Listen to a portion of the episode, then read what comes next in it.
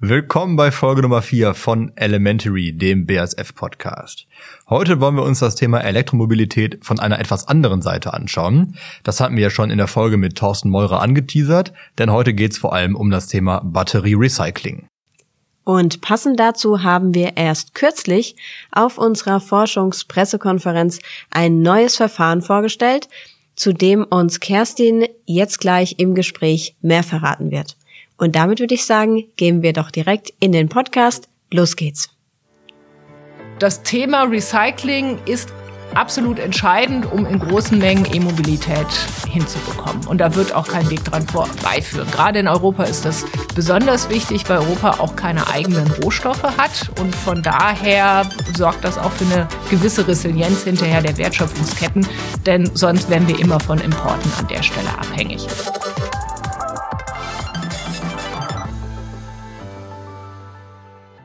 Damit herzlich willkommen bei Elementary. Folge Nummer 4 ist es mittlerweile schon. Und ich freue mich, dass wir es mit gebührendem Abstand äh, wieder ins Studio geschafft haben zusammen. Neben mir sitzt Mona Riemschneider von unserem Social Media Team. Und mit im Studio ist Jan-Lukas Kleinschmidt von Digitalization und Trainings von der BSF Unternehmenskommunikation. Und wir freuen uns heute, Kerstin Schierle-Arndt bei uns zu haben. Sie ist Vice President Research Inorganic Materials and Synthesis und heute hier bei uns, um mit uns gemeinsam zum Thema Batterierecycling zu sprechen. Wir freuen uns, dass du da bist. Herzlich willkommen, Kerstin. Hallo, vielen Dank. Ich freue mich auch hier zu sein. Sehr schön. Im Vorgespräch hatte ich so die Idee, dass das Thema Batterierecycling doch eventuell über diese grünen Boxen eingeleitet werden kann, die im Supermarkt stehen für die Hausbatterien. Und da hast du gesagt, der Vergleich hinkt so ein bisschen. Aber vielleicht kannst du ja zur Einleitung mal sagen, wie viel hat denn das Thema Batterierecycling mit diesem, was wir schon kennen, ich gebe alte kleine Hausbatterien am Supermarkt zurück, wie viel hat das damit zu tun? Ja, das hat natürlich schon eine ganze Menge damit zu tun, denn diese Batterien werden ja auch zu großen Teilen recycelt. Mein Fokus, und von daher werden wir da ja nachher auch ein bisschen intensiver drüber sprechen, ist das Recycling von Automobilbatterien. Da geht's zum einen um direkt etwas größere Mengen an Wertstoffen, die man da rausholen kann. Zum zweiten hat, ist das für ein Chemieunternehmen vielleicht auch ein bisschen einfacher, weil die Logistikfragen nicht ganz so im Vordergrund da stehen wie bei den kleinen Haushaltsbatterien und auch die, die Trennung der einzelnen Batterietypen ist an der Stelle natürlich einfacher. Ähm, und jetzt habe ich genug gesprochen von Dingen wie den kleinen Haushaltsbatterien, wo ich nicht so wirklich von Ahnung habe und würde dann gerne darauf abbiegen, jetzt über die E-Mobilität zu reden, wenn es okay wäre. Sehr gerne. Bevor wir konkret ins Thema einsteigen zu Batterierecycling bei der BSF, Vielleicht setzen wir einen Schritt vorher an. Das ist nämlich ein Thema, was einem bei der Recherche auch immer mal wieder aufkommt. Die grüne europäische Batterie. Kannst du da mal näher drauf eingehen, was sich dahinter genau verbirgt? Ja, die grüne europäische Batterie hat natürlich sehr viel damit zu tun, dass die Elektromobilität immer wichtiger wird auch für Europa immer wichtiger wird. Und ich denke, da leben wir in super spannenden Zeiten. Wir sehen immer mehr E-Autos nun auf unseren Straßen.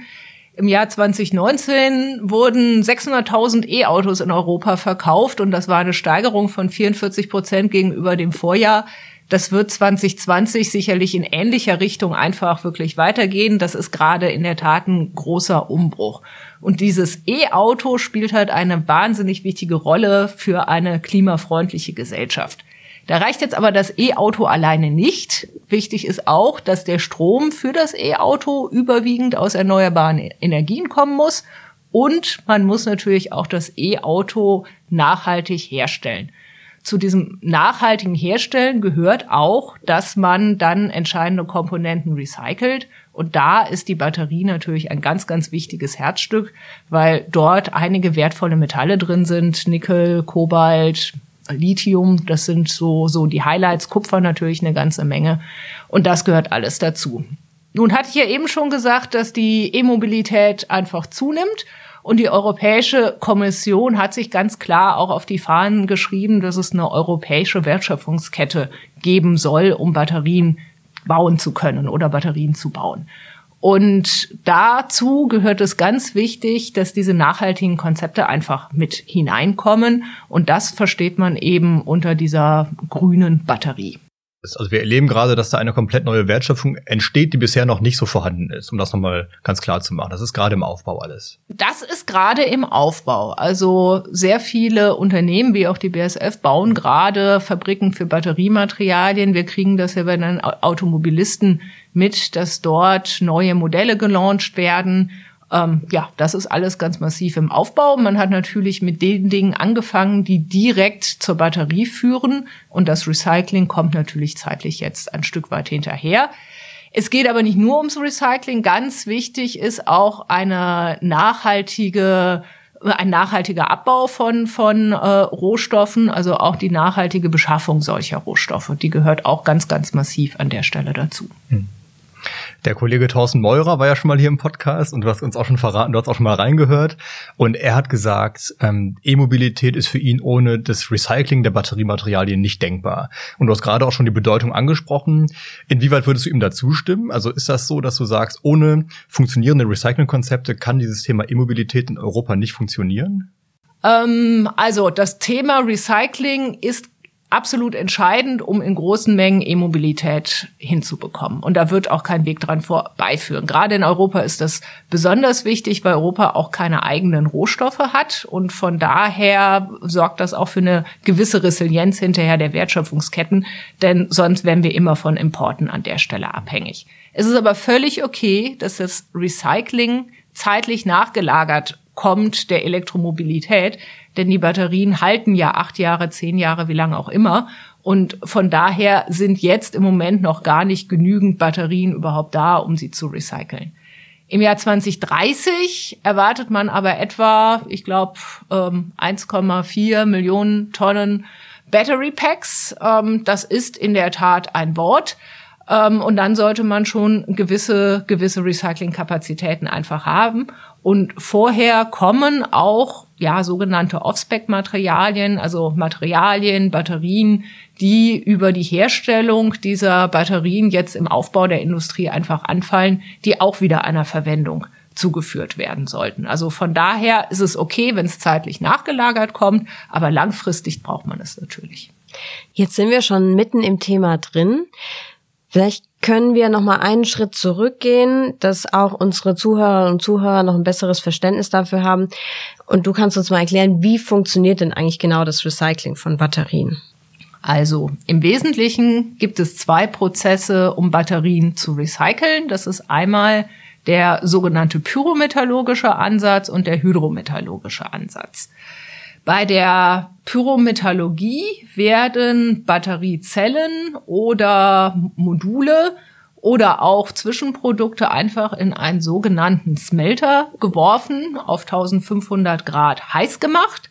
Und dabei scheiden sich dann die edlen Metalle, also Kupfer, Nickel, Kobalt als eine Legierung eben ab, während die unedleren Metalle, also Mangan oder Lithium, mit der Schlacke dann abgeführt werden. Diese edleren Metalle, diese Legierung kann man dann wunderbar aufarbeiten und so eben Nickel, Kobalt, Kupfer wunderbar in hohen Ausbeuten recyceln. Das Lithium geht über die Schlacke verloren, wo man es zwar wieder rausbekommt, aber doch nur mit viel Aufwand.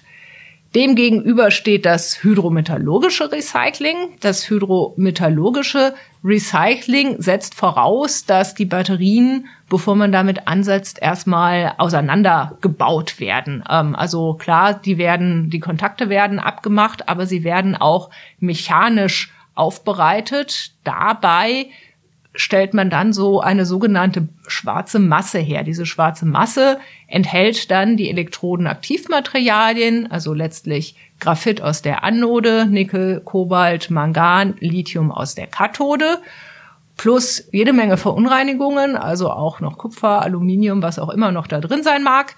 Und das kann man dann äh, ja leachen mit Schwefelsäure, so die Metalle da heraus extrahieren und dann Stück für Stück äh, eins nach dem anderen sauber herausholen. In diesem Fall kommt hinzu, dass man auch das Lithium recyceln kann. Ähm, das ist der Vorteil. Es sind allerdings natürlich auch viele Stufen. Und äh, ja, von daher so oder so Beides ist relativ äh, kapitalintensiv ähm, und von daher ist das durchaus etwas, wo noch Innovation gebraucht wird, aber auch eine gewisse Menge an Batterien, die da zurückkommen muss, damit sich das wirtschaftlich lohnt. Gibt's dann eine der beiden Ansätze, wo du sagst, da siehst du noch mehr Potenzial drin? Also Potenzial gibt es natürlich grundsätzlich in allen Ansätzen. Ähm, was aber sicherlich der spannende Aspekt ist, ist das Lithium. Ähm, und deshalb sind wir in unserer Forschung auch stark im Moment äh, hinter dem Lithium einfach her. Ähm, denn bei Kobalt, Nickel, Kupfer gibt es einfach schon wahnsinnig viel Technologie, die man übernehmen kann aus den Mining-Operationen. Also letztlich so, wie heutzutage Nickel, äh, Kupfer, Kobalt aus einer Mine hinterher raffiniert werden, aufgereinigt werden. Da ist wahnsinnig viel Technologie, die man sehr an, die man angepasst dann aus Batterierecycling übertragen kann. Bei Lithium ist die Herausforderung einfach noch, noch größer und äh, deshalb war das auch das Element, erste Element, auf das wir uns da gestürzt haben. Und ganz praktisch vor dem Recyclingprozess, den hast du ja gerade schon skizziert, muss man sich das so vorstellen, ein, ein E-Auto, ähm, was nicht mehr fährt oder was, ich sag mal, irgendwie recycelt werden soll, dann bauen wir die Batterie aus. Die Batterie besteht ja aus Modulen, sage ich mal, die werden ausgebaut und dann in den Prozess gegeben. Oder wie kann man sich das vorstellen? Ja, das ist schon ziemlich gut beschrieben. Also dieser Prozess vor dem eigentlichen chemischen Recycling, der ist durchaus auch äh, eine Herausforderung, gehört ganz viel einfach dazu. Also eben die Batterie muss ausgebaut werden, ähm, dann muss sie ähm, hintransportiert irgendwo hintransportiert werden, wo sie ähm, ja weiterverarbeitet wird. Äh, Dazu sollte sie schon stark entladen sein oder man braucht überhaupt Konzepte, wie geht man mit dem Reststrom der Batterie einfach um. Denn geladene Batterien transportiert man auch nicht so einfach. Sind, haben ja, stellen ja auch eine gewisse Gefahr dann einfach. Da gehört ein gewisses Safety Management einfach dazu. Ja, und dann wird die entladene Batterie ähm, auseinandergebaut. Das heißt, da wird erstmal die Umhüllung abgezogen. Ähm, dabei werden schon einige Wertstoffe natürlich freigesetzt, ähm, die Kabel abgerissen und so weiter. Die kann man natürlich dann direkt recyceln.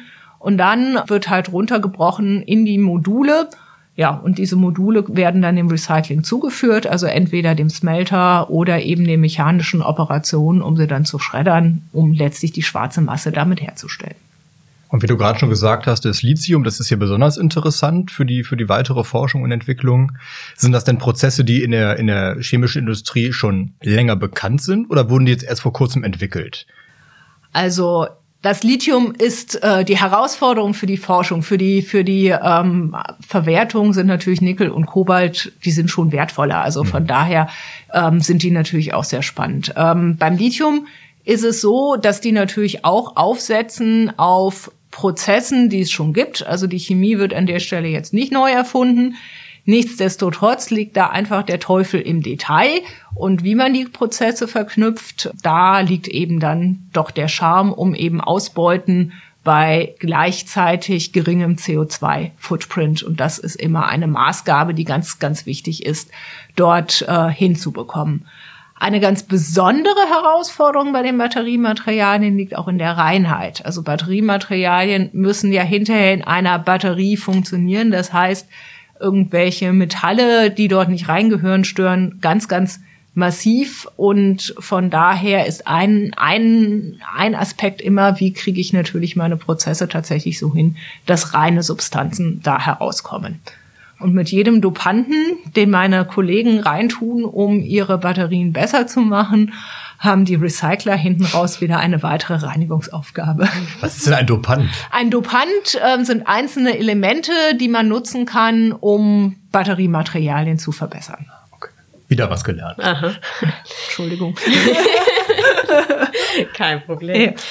Wir sind ja jetzt auch schon beim Thema Rohstoffe. Du hast Lithium erwähnt, Kobalt, Nickel. Wo kommen denn diese Rohstoffe eigentlich genau her und was ist auch so ein bisschen die Herausforderung bei der Beschaffung dieser Rohstoffe?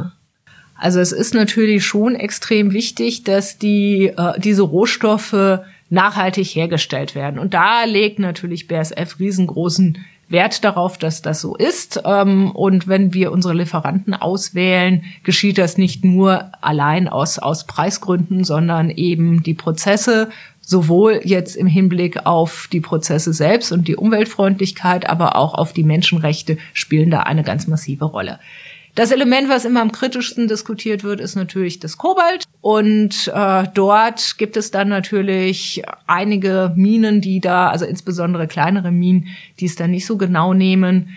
Die BASF kauft nur von den größeren und äh, dort auch nur von wirklich auditierten äh, Betrieben. Da ist ein großer, großer Auf, ein großer Aufwand getrieben. Und was natürlich noch wichtiger ist, dass die, äh, die BASF das nicht allein macht, sondern sich übergreifend engagiert, zum Beispiel in der Global Battery Alliance. Ähm, das ist eine Vereinigung, die vom Weltwirtschaftsforum äh, letztlich gegründet wurde. BASF ist dort Gründungsmitglied. Da gibt es mittlerweile, ich glaube, um die 70 Mitglieder, die sich wirklich auf die Fahnen geschrieben haben, nachhaltige Rohstoffe in der Batterie einzusetzen, aber auch überhaupt eine nachhaltige Batterie in jedem Aspekt einfach zu produzieren. Du hast jetzt schon die Global Battery Alliance angesprochen. Es gibt ja aber noch ein weiteres Projekt, wo wir mit Eramet und Suez zusammenarbeiten, das Relief-Projekt. Kannst du uns da auch einen Einblick darin geben, um was es da genau geht? Ja, das Relief zielt eher darauf, dann den Kreislauf für recycelte Materialien zu schließen. Also mit Eramet und Suez arbeiten wir tatsächlich dran, recycelte Materialien in die Batterie zu bekommen. Die BASF ist ja vor allem auch Hersteller von Kathodenmaterialien, Eramet und Suez, sind unterwegs, um auch recycelte Materialien zu machen. Und mit denen zusammen arbeiten wir dann daran, dass die recycelten Materialien in diese Batteriematerialien von der BASF eben eingebracht werden und äh, die Performance darunter natürlich de definitiv nicht leiden soll. Und wenn wir jetzt sagen, es gibt dann auch Materialien, die erfüllen nicht die Kriterien, um im Bereich Immobilität eingesetzt zu werden, heißt es aber nicht, dass das Material wertlos ist. Es gibt ja auch Batterien, die eingesetzt werden als Energiespeicher zum Beispiel statt Generatoren. Und da gibt's ja dann auch so ein, ich sag mal, Second Life für Akkus. Kannst du da ein bisschen was zu sagen, abseits von den, von den Batterien für E-Mobilität? Ja, also ich, äh, ich sortiere mal deine Frage in zwei Aspekte. Ja. Also einmal äh, die Frage, werden schlechtere Materialien in Batterien eingesetzt? Nein, aber wenn das halt, wenn man weiß, warum sie schlechter sind, dann kann man sie ja wieder einem Recyclingprozess sozusagen zuführen und sie in der zweiten Runde dann besser machen. Also da gibt es schon sehr, sehr strenge Kriterien, wie, äh, wie die Batterien oder wie die Materialien auszusehen haben ähm, um, um in der Batterie zu landen. Denn da geht man jetzt bei der Herstellung im Moment keine Kompromisse ein. Ähm, das Thema Second Life, das ist noch mal ein bisschen was anderes. Da geht es dann halt darum, was macht denn die Batterie oder was macht man mit der Batterie, wenn sie denn aus dem Automobil kommt. Also wenn das Auto am Lebensende ist oder die Batterie am Lebensende im Automobil, dann hat sie immer noch, ja, ich sag mal 80, 70, 80 Prozent ihrer Kapazität oft, wenn alles normal gelaufen ist und äh, ist von daher nicht schlecht. Sie ist vielleicht auch nicht mehr so gut, wenn es um schnelle Beschleunigen geht, aber das stört nicht weiter, wenn man zum Beispiel an stationäre Anwendungen denkt. Also wenn man das zum Beispiel in Kombination sieht mit einer Windfarm oder mit einem Solarpark, dann kann man das nutzen, um eben zu puffern für Zeiten, wo eben kein Wind weht oder keine Sonne scheint. Und solche Konzepte gibt es durchaus. Im Prinzip wäre es auch für den Haushalt einsetzbar, aber diese ersten Ansätze gehen sicherlich eher Richtung Windpark oder Solarfelder. Ihr hört Elementary, den BASF-Podcast und wir freuen uns über euer Feedback. Deswegen gerne einfach in den Podcast-Apps uns bewerten oder schreibt uns eine E-Mail an elementary@basf.com oder einfach in den Social-Media-Kanälen direkt unter den Posts kommentieren. Wir hatten es ja gerade schon das ganze Thema Rohstoffbeschaffung, wo kommen die Rohstoffe her?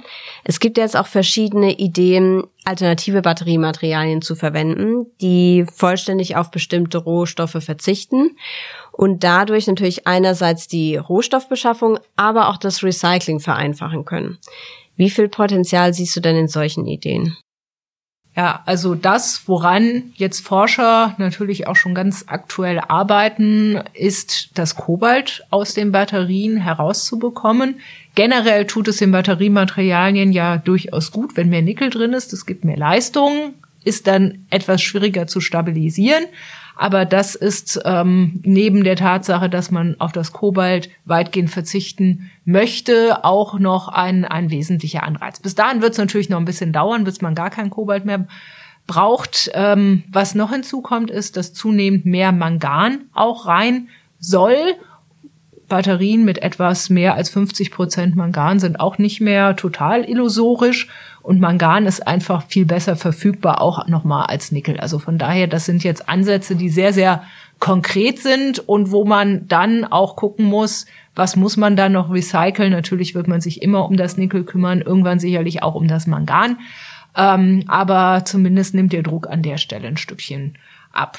Die Recycling-Konzepte müssen im Ergebnis natürlich immer mitgehen. Also auch das Element, auf das man nicht verzichten kann, ist definitiv das Lithium. Also von daher sollte man das auf jeden Fall im Auge behalten. Bei allen anderen Sachen werden die, äh, die Recycling-Konzepte dann ähm, ja letztlich evolutionär sich anpassen und ja, je weniger Elemente man drin hat, desto einfacher wird es natürlich auch werden. Wie siehst du das Thema denn auch im Zusammenhang mit unseren Kunden? Ist das was, was auch bei den Kunden immer eine drängendere Frage wird, was immer wichtiger wird?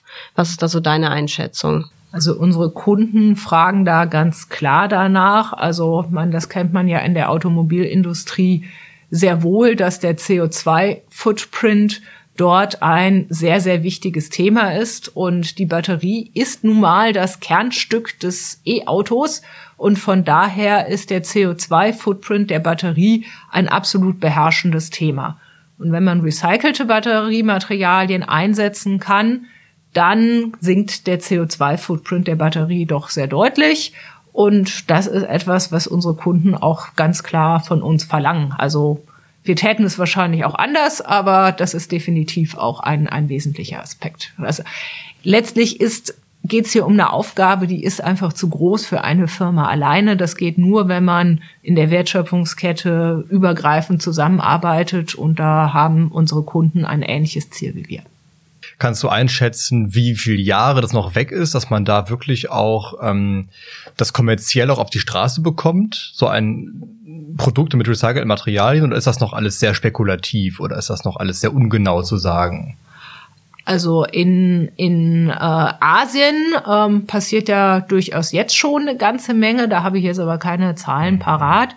Ähm, und in Europa zieht das Ganze jetzt an. Natürlich braucht es ein bisschen, um Verfahren zu entwickeln und so weiter. Aber die Zahlen, die ich eben tatsächlich genannt habe, also 2030 sind so viele Batterien, da, da wird das, da wird es schon absolut Realität sein und vorher kommen äh, die wesentlichen Spieler auch schon mit anderen, äh, mit äh, Konzepten tatsächlich dort an den Start. Ähm, und für die BSF ist ganz klar, dass wir da eben auch recycelte Materialien in unsere Prozesse, in den Anlagen in Schwarzheide und Hayawalter dann ein, einbauen, einspeisen wollen. Stichwort Verfahren. Wir hatten jetzt gerade schon mal angerissen, das Thema Lithium aus der schwarzen Masse zu holen. Mhm. Und da hatten wir auf unserer Forschungspressekonferenz, die jetzt kürzlich war, auch ein neues Verfahren vorgestellt. Und ähm, wir hatten es gerade schon mal ein bisschen, aber vielleicht kannst du da noch mal für Nicht-Chemiker, also Mona und mich, ähm, natürlich jetzt ohne irgendwie Secret Source zu verraten, aber vielleicht kannst du es noch mal kurz zusammenfassen, was das Schöne an diesem neuen Verfahren ist. Ja, das mache ich natürlich gerne. Genau. Also wir haben uns, wie ich ja eben schon so ein bisschen angerissen habe, weil einfach da der Innovationsbedarf am größten ist, äh, dann vorgenommen, die, beim Lithium eben Dinge zu verbessern.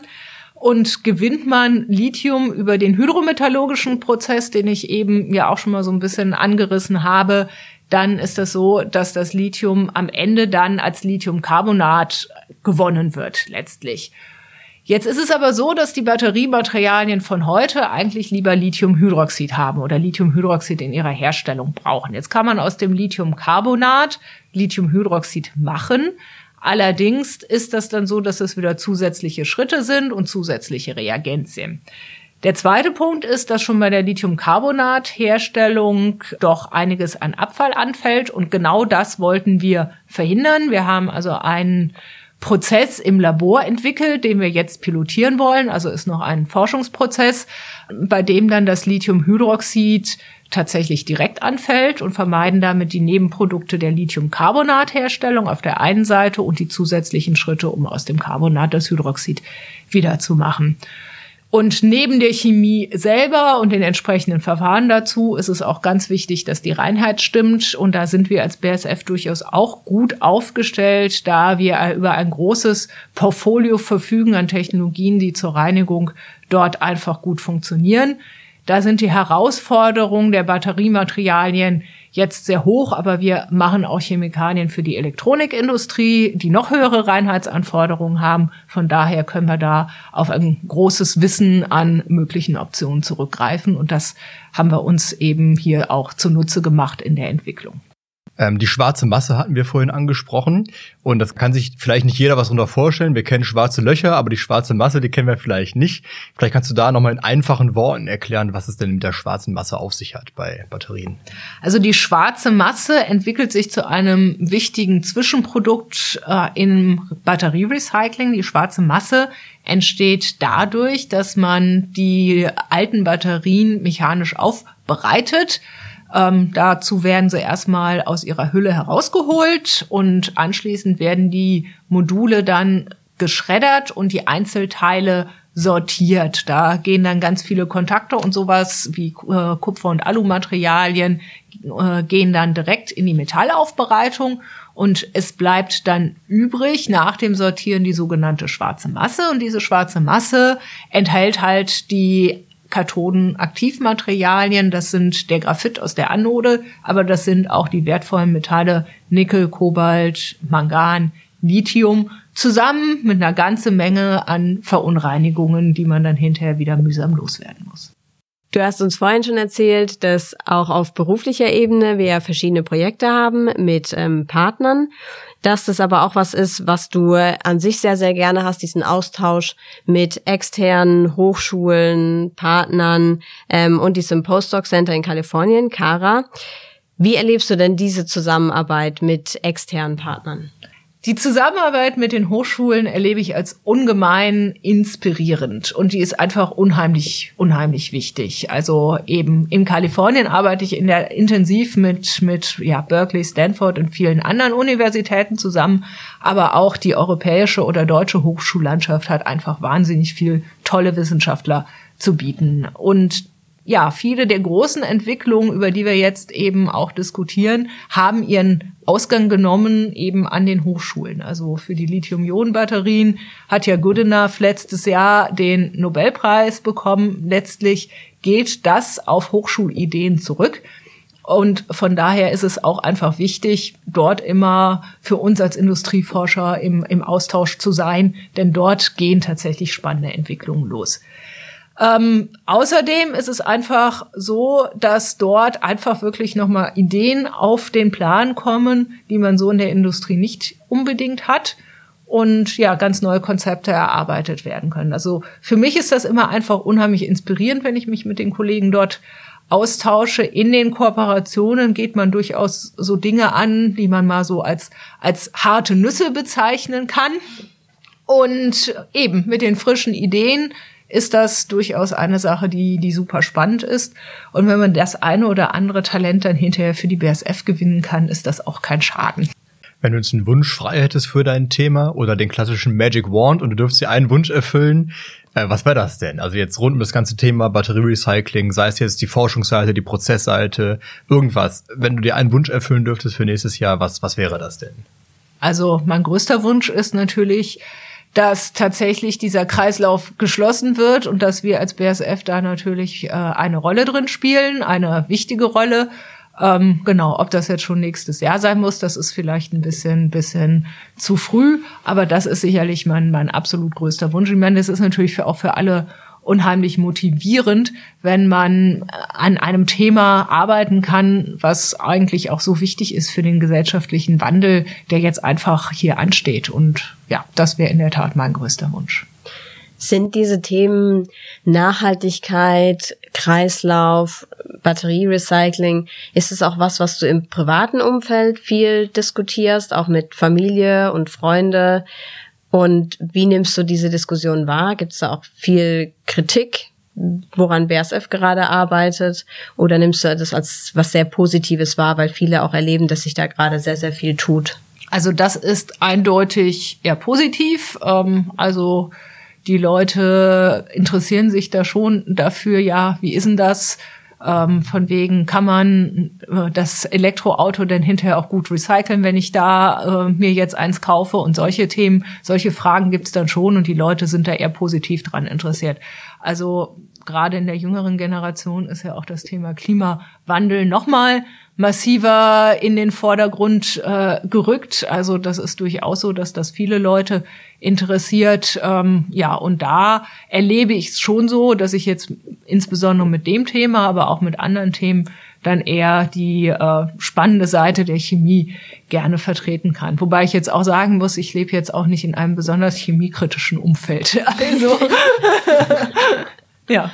Haben die Kinder Chemie in der Schule schon? Äh, meine Große hat Chemie in der Schule. Äh, Hand aufs Herz, wie oft hast du die Lehrerin oder den Lehrer schon korrigiert?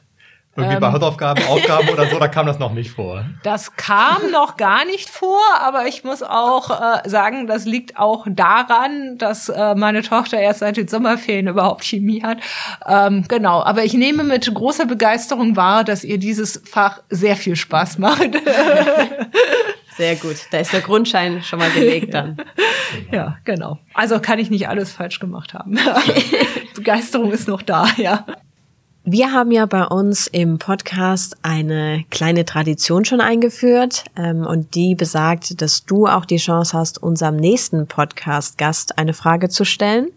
Und wir starten im neuen Jahr mit einer Episode mit Alba zum Thema Innovation und Digitalisierung im Bereich Engineering. Gibt es da einen Aspekt, der dich besonders interessieren würde und den wir als Frage mitnehmen sollen in die nächste Episode? Ja, das ist natürlich ein wirklich besonders spannendes Thema, denn als Forscher hat man ja durchaus immer den großen Traum oder es ist ja die Erfüllung des Forscherlebens, wenn die Anlagen dann auch tatsächlich gebaut werden. Ähm, jetzt ist es natürlich so, dass normalerweise der Bau von Anlagen nicht besonders schnell geht. Das wird sich jetzt wahrscheinlich auch nicht fundamental ändern. Nichtsdestotrotz würde mich interessieren, wie es denn Alba einschätzt, wie viel schneller und vielleicht auch wie viel billiger man in Zukunft Anlagen bauen kann, weil man mit Hilfe der Digitalisierung einfach besser und genauer und auch schneller planen kann. Das fände ich eine super spannende Frage. Sehr schön. Nehmen wir gerne mit und stellen sie dann Alba im Januar. Genau, und Teil der Tradition ist natürlich auch, dass du eine Frage gestellt bekommst von unserem Vorredner. Und da war äh, Andreas Bode vom unserem Carbon Management Forschungs- und Entwicklungsprogramm. Und er überlegt, ein Oldtimer oder ein älteres Auto nachträglich zu einem E-Auto umzurüsten.